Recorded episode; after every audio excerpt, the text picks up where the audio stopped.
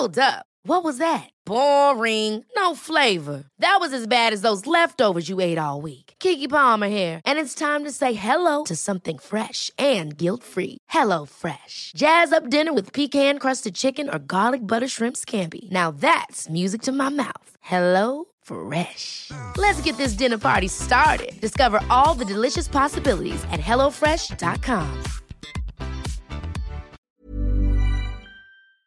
nos vamos justamente a propósito de Chiapas. Hubo un desborde ahí del cañón del sumidero y para hablar eh, de qué se trata, agradecemos a Luis Manuel García Moreno, el titular de Protección Civil en Chiapas, que nos cuente de qué se trata, porque entiendo, estuvimos leyendo aquí en el Heraldo que em, pues pareciera un poco natural esto que se vivió allá en el cañón. Muy buenas tardes. Buenas tardes. Eh, hablábamos de este desbordamiento que hubo ahí en el cañón. ¿De qué se trató? De un derrumbe. En términos geológicos es un derrumbe provocado por la naturaleza, es roca caliza que con el intemperismo, con los eh, sismos, eh, provocó que se generara este caído.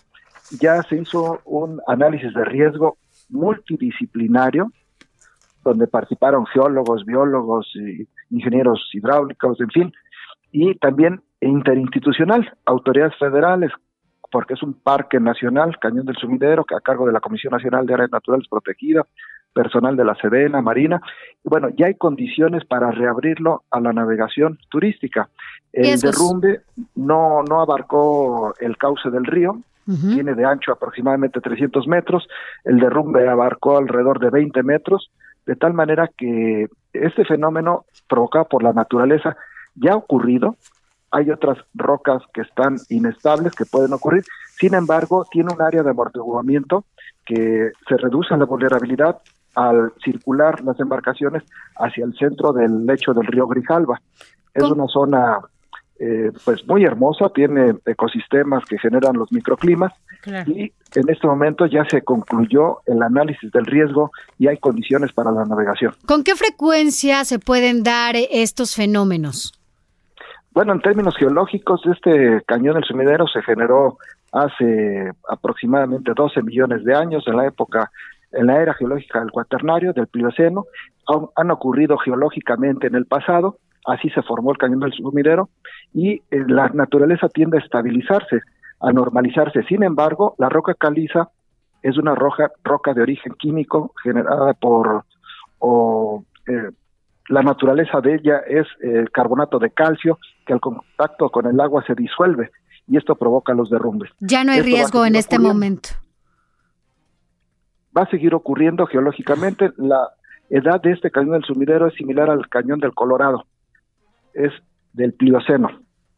Uy, estamos hablando de qué edad. Aproximadamente 12 millones de años. No, bueno. Hay que verlo en términos geológicos, es un fenómeno geológico.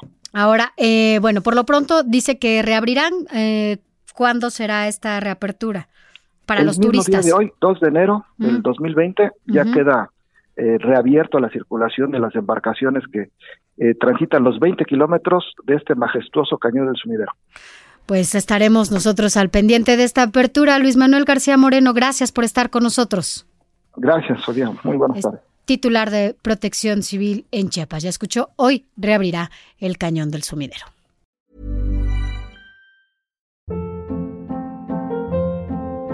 Hold up. What was that? Boring. No flavor. That was as bad as those leftovers you ate all week. Kiki Palmer here, and it's time to say hello to something fresh and guilt-free. Hello Fresh. Jazz up dinner with pecan-crusted chicken or garlic butter shrimp scampi. Now that's music to my mouth. Hello Fresh. Let's get this dinner party started. Discover all the delicious possibilities at HelloFresh.com.